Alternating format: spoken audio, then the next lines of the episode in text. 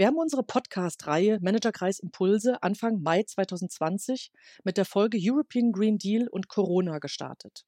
Insofern erscheint es ganz folgerichtig, das Jahr auch mit einer Europafolge zu beenden. Herzlich willkommen zur fünften Weihnachtssonderausgabe zur Vorstellung des Impulspapiers des Managerkreises Fahrplan aus der Krise. Mein Name ist Marion Ohnesorg, ich bin geschäftsführendes Vorstandsmitglied des Managerkreises der Friedrich-Ebert-Stiftung und ich begrüße Sie zur Folge 20. Zukunft Europa. Wird es ein europäisches Jahrzehnt? Momentan werden alle Themen von der Pandemie überschattet. Zu Beginn der Pandemie gab es bei vielen Ländern Reflexe, die Richtung Protektionismus gingen. Inzwischen ist klarer, dass Krisenmanagement nur eine gemeinsame Aufgabe sein kann. Die Länder unterstützen sich. Der Impfstoff wird von der Europäischen Arzneimittelbehörde EMA zugelassen. Wir hoffen, dass es hier schnell vorwärts geht und die aktuellen Nachrichten dazu sind ja recht positiv. Ein weiter Dauerbrenner in diesem Jahr war der Brexit, bei dem selbst die politisch Interessiertesten irgendwann müde wurden, die britischen Wendungen nachzuvollziehen.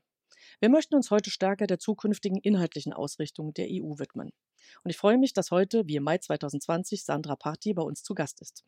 Sie ist Leiterin des Brüsseler Büros des Instituts der deutschen Wirtschaft und eine der beiden Sprecherinnen der AG Wirtschaft und Digitales des Managerkreises. Schönen guten Morgen an Sandra. Guten Morgen und vielen Dank für die Einladung. Ja, wir steigen auch direkt ein und fangen mit den Grundlagen für alle weiteren Entscheidungen an, dem Haushalt. Die EU hat ja zum Jahresende den Haushalt und damit den mehrjährigen Finanzrahmen von 2021 bis 2027 verabschiedet. Was sind die zentralen Punkte dazu und wie beurteilst du das Ergebnis? Also zentral sind, glaube ich, die drei großen Neuerungen in diesem Budget, das ja nach langem Kampf gestern, also sprich noch im Dezember, vom EU-Parlament dann endlich auch verabschiedet worden ist. Die drei großen Neuerungen. Zum einen der Umfang. Mit 1,8 Billionen Euro ist der Haushaltsrahmen so riesig wie noch nie. Das zweite ist die Möglichkeit, Anleihenkäufe durch die EU-Kommission auf der Basis dieses Finanzrahmens durchzuführen. Ja. Und das dritte ist der Rechtsstaatsmechanismus. Das mhm. heißt, die Auszahlung der EU-Gelder soll jetzt eben an die Respektierung des EU-Rechtsrahmens gekoppelt werden. Ja, genau darum wurde ja hart gestritten. Ja. Ich würde gerne in, in loser Folge einige Themen ansprechen, die uns dieses Jahr beschäftigt haben und jeweils natürlich auch verbunden mit der Frage, wie es 2021 weitergeht. Angefangen mit der deutschen EU-Ratspräsidentschaft. Was wird davon aus deiner Sicht in Erinnerung bleiben und welche Situationen finden die Portugiesen vor, die im Januar dann übernehmen werden? Interessant war bei der deutschen Ratspräsidentschaft, die ja im Juni begonnen hat und jetzt noch bis Dezember 2020 geht, dass man gefühlt so fünf Monate lang nicht so wahnsinnig viele Fortschritte gesehen hat. Es war viel diskutiert, immer mal wieder gab es Ideen, Vorschläge etc., aber so richtig zum Abschluss schien nicht zu kommen. Und dann kam Mitte Dezember der letzte EU-Gipfel und plötzlich rutschten quasi alle Teile an ihren Platz. Wir haben also tatsächlich positiv aus der EU-Ratspräsidentschaft, was wir mitnehmen können, die Einigung über den EU-Haushalt, dann die Einigung über den Corona-Fonds, die Einigung über den Rechtsstaatmechanismus und auch die Einigung zu einem neuen Klimaziel. Das heißt also ganz konkret die Einigung darauf, bis 2030 den CO2-Ausstoß in der EU um 55 Prozent und nicht wie bisher geplant nur um 40 Prozent zu reduzieren. Was nicht so grandios funktioniert hat, wobei man auch sagen muss, das kann man, glaube ich, der deutschen Ratspräsidentschaft nicht ankreiden, ist tatsächlich der von dir auch schon erwähnte Brexit. Der ist halt einfach also ein, ein gordischer Knoten, der sich offensichtlich bisher noch nicht durchschlagen lässt. Dafür ist ein anderes Thema, das muss man, glaube ich, schon ankreiden, der deutschen Ratspräsidentschaft ziemlich stiefmütterlich behandelt worden, und zwar der Themenbereich Asyl und Migration. Mhm. Da hat es also das Innenministerium aus meiner Warte nicht geschafft, da wirklich irgendwelche positiven Entwicklungen voranzutreiben. Was dann noch als ein, ein positiver Punkt für mich sich herauskristallisiert hat, ist tatsächlich die Frage des Mindestlohns, mhm. die vom Bundessozialministerium tatsächlich auch wirklich vorangetrieben worden ist. Gibt es natürlich noch keine Einigung, aber es ist schon mal ein Fortschritt, dass es tatsächlich da viel Austausch zu gab und die EU-Kommission jetzt eben auch mit Unterstützung der deutschen Ratspräsidentschaft es geschafft hat, da einen Vorschlag zu entwickeln, wie denn künftig ein EU-weiter Mindestlohn aussehen könnte. Dazu muss man gleich sagen, es soll keinen einen Eurobetrag geben, aber eben quasi so einen Rahmen, wie der aussehen könnte. Also das ist auf jeden Fall ein mhm. interessantes Feld. Und das äh, schließt sich dann halt auch gleich an an das, was die Portugiesen vorhaben. Die starten ja im Januar und deren Fokus soll auf jeden Fall stärker noch als in der deutschen Ratspräsidentschaft auf dem ganzen Themengebiet Soziales, Sozialpolitik, soziales Europa liegen.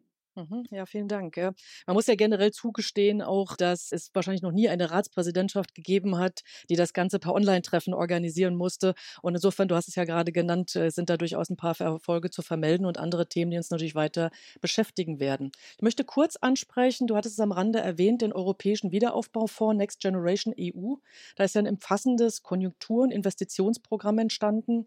Mehr als die Hälfte davon wird da Zuschüsse gezahlt. Den Kompromiss zum Thema Rechtsstaatlichkeit hattest du schon erwähnt erwähnt. Ist das ein Erfolg? Was ist jetzt für die Umsetzung wichtig? Definitiv ist es ein Erfolg. Es war ja im Vorfeld ganz schönes Gezerre, ob es denn überhaupt Zuschüsse geben darf, wie denn da die Finanzierung laufen soll. Also es ist auf jeden Fall ein großer Erfolg, dass sich die EU geeinigt hat, da eben diese, diese neue Anleihenkäufe-Option tatsächlich durchzuführen und anzunehmen. Das war im Vorfeld nicht ganz klar und es war im Vorfeld halt auch nicht ganz klar, wie besonders leidenden Staaten natürlich die bekannten Südeuropa, wie denen halt wirklich geholfen werden kann. Und das hat sich also, glaube ich, durch dieses Paket, was da verabschiedet worden ist, äh, sehr positiv gewendet. Wie es dann genau funktioniert und wie dann die Gelder verteilt werden, das bleibt so ein bisschen abzuwarten. Ja. Es wird voraussichtlich nicht gleich morgen losgehen. Aber es ist definitiv, wie wir ja wissen, für die Finanzmärkte gilt ja halt auch immer sehr viel Psychologie. Und für die äh, war es offensichtlich ein, ein wirklich positives Signal, dass die EU hier also auch Nägel mit Köpfen machen will und ihre Mitgliedsländer auf jeden Fall unterstützen möchte. Ja. Wenn wir uns weitere inhaltliche Themen anschauen, du hattest ja schon einige erwähnt. Zu einer starken EU gehört, so hatten wir es auch in unserem Impulspapier erwähnt, digitale Souveränität. Also da geht es um Cybersicherheit, um gemeinsame Standards bei digitalen Plattformen, vieles mehr. Auch handelspolitisch, das steht in dem Papier, sollte sich die EU neu aufstellen und abgestimmt vorgehen. Was verbirgt sich hinter dem Stichwort der Open Strategic Autonomy? Welche Konzeption steht dahinter? Das sind erstmal ein paar neue Schlagworte, ja. aber dennoch finde ich, es ist ein richtiger Ansatz. Die EU äh, e braucht eine Auseinandersetzung damit, was eigentlich ihr Selbstverständnis ist welche Werte sie wirklich für richtig hält und welche sie dann eben auch in welcher Form verteidigen will und kann. Und da ist in dieser Debatte über diese Open Strategic Autonomy im Prinzip eine Diskussion über jedes einzelne Wort im Gange. Sprich, wir mhm. wollen offen sein, eine offene Volkswirtschaft und eine offene Gesellschaft, die eben progressiv auch ist wir wollen auf der anderen Seite aber auch strategisch vorgehen. Wir wollen nicht naiv sein und uns gegenüber anderen globalen Akteuren von Systemic Rivals war beispielsweise die Rede in einem Papier der EU-Kommission. Wir wollen uns von denen nicht vor sich hertreiben lassen, sondern wir müssen uns also auch selber behaupten. Und ja. das setzt natürlich voraus, dass wir wissen, wohin wir wollen. Also wir brauchen eine Strategie, wir brauchen Ziele. Und dann der Teil Autonomy heißt bewusst Autonomie und nicht Autarkie. Das heißt also, wir wollen mhm, nicht mhm. in Selbstisolation verfallen, aber wir müssen uns tatsächlich überlegen, wie bleiben wir eigenständig handlungsfähig?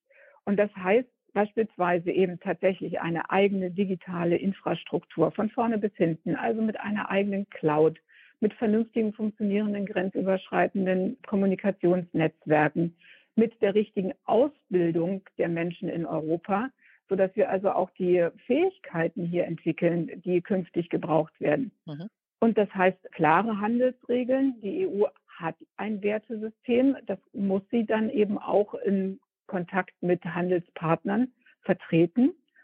Und es braucht eine starke Wirtschaft nach wie vor, die in der Lage ist, Standards global zu setzen und damit auch global ein Akteur zu bleiben und eben nicht den USA oder China hinterherzulaufen und wie wir halt auch in unserem Szenariopapier ja einmal beschrieben haben, zu einem Museumsdorf zu werden. Ja. Das kann nicht das Ziel sein.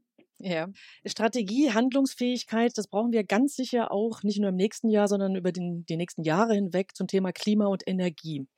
Wir brauchen einen Strukturwandel zu mehr Nachhaltigkeit. So hatten wir es in unserem Papier Fahrplan aus der Krise benannt. Die Bekämpfung des Klimawandels wird ja die wirtschaftspolitische Debatte 2021 zweifellos prägen. Stichwörter sind Kreislaufwirtschaft, Wasserstoffstrategie, es gibt viele andere. Wo bist du optimistisch, wo eher skeptisch und aus welchen Gründen? Also ich glaube, es ist richtig, dass wir unsere Abhängigkeiten von Rohstoffen, Ressourcen aus Drittländern versuchen zu verringern. Das geht nicht immer und überall. Wir haben eben keine Kobaltvorkommen in Europa. Das wird sich also so schnell auch nicht ändern. Wir können aber durchaus unsere Abhängigkeit von Energierohstoffen verringern und haben da natürlich auch schon sehr viel auf den Weg gebracht. Und die Energiewende in Deutschland muss auch jetzt in Europa kommen. Da bin ich tatsächlich einigermaßen optimistisch, dass das auch wirklich vorangetrieben wird. Der Green Deal ist trotz allem weiter sehr weit oben auf der Agenda der EU und ihrer Mitgliedstaaten. Er ist quasi nicht dem Corona-Virus und den anderen Bestrebungen wirtschaftlicher Wettbewerbsfähigkeit da zum Opfer gefallen, sondern man hat wirklich erkannt und das also auch so weiter als politische Priorität verfestigt, dass grünes, nachhaltiges Wirtschaftswachstum machbar ist und auch vorangetrieben werden muss.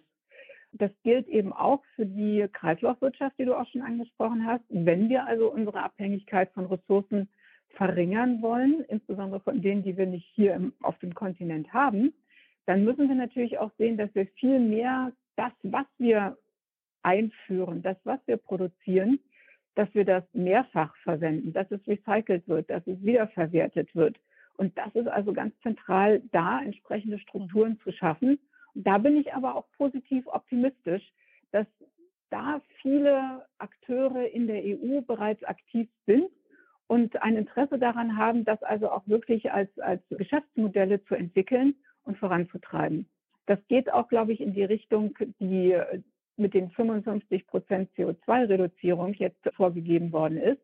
Also ganz klares Signal an alle Akteure, es mhm. geht auf jeden Fall in Richtung CO2-Reduzierung. Es geht in Richtung Energiewende. Es soll sich jetzt keiner mehr auf der energiepolitischen Agenda der 60er Jahre ausruhen und da versuchen, wieder hin zurückzukommen. Ja, okay. Vielen Dank an Sandra Patti für diesen europäischen Einblick. Zum Abschluss vielleicht auch noch eine persönliche Frage. Du leitest ja das Büro des Instituts der deutschen Wirtschaft in Brüssel. Wie hat sich für dich die Situation dort vor Ort während der Corona-Pandemie dargestellt und wie wird es weitergehen? Also Brüssel ist ähnlich wie Deutschland, ähnlich wie auch Berlin, relativ stark nach und nach betroffen gewesen, tatsächlich vom Infektionsgeschehen. Und Belgien hat auch ähnlich wie Deutschland versucht, mit der Pandemie so gut es geht umzugehen. Das war bis zum September etwas schwierig, weil Belgien da nur eine geschäftsführende Regierung hatte. Das machte sich so ein bisschen bemerkbar in dem Kompetenzgerangel der diversen Regionen hier. Und das war mit Sicherheit nicht hilfreich. Die Arbeit selber für mich hat sich natürlich auch etwas verändert, weil der ganze persönliche Kontakt wegfällt. Wir müssen uns ja hier immer etwas nachsagen lassen, dass wir hier sehr viel Zeit mit Häppchenterminen und Kaffeetrinken verbringen. Das ist nicht ganz falsch. Und das ist leider jetzt eben komplett auch weggefallen. Das mit den Kaffeetrinken und dem sich gegenseitig treffen läuft auch hier leider nur virtuell. Ja. Und das macht schon einen Unterschied, ob man Leute treffen kann und mal am Rande einer Veranstaltung irgendwie eine Information erfragen kann oder eine Sache planen kann oder ob man dafür halt erst wieder drei E-Mails hin und her schickt und fünf Zoom-Termine macht. Ja. Das ist leider nicht so richtig hilfreich für die Art und Weise des Netzwerkens die eigentlich ja hier für die Brüsseler Arbeit doch bestimmend war. Ja, vielen Dank. Das geht uns sicher allen so. Ja, Sandra Patti hat uns die klare Botschaft vermittelt, dass die EU selbstbewusster und eigenständiger in ihrer gemeinsamen Politikgestaltung werden muss, wozu natürlich auch jedes einzelne Land mit Ideen und Kompromissbereitschaft beitragen muss. Dazu gehört übrigens auch eine breite Debatte, das ist klar. Und schon länger ist ja eine europäische Konferenz zur Zukunft Europas angekündigt, die bis jetzt aber noch aufgeschoben wurde. Das Büro der Friedrich-Ebert-Stiftung Brüssel hat dazu in diesem Jahr schon eine Workshop-Reihe gestartet, um diesen Prozess zu begleiten und wir sind gespannt auf die Ergebnisse. Wir sagen für heute Danke fürs Zuhören. Bleiben Sie uns gewogen. Wir starten nach einer dreiwöchigen Weihnachtspause Mitte Januar wieder mit spannenden Gästen in das Jahr 2021. Bis dahin wünschen wir Ihnen besinnliche und trotz allem erholsame Weihnachtstage. Bis dann und bleiben Sie gesund. Tschüss. Tschüss.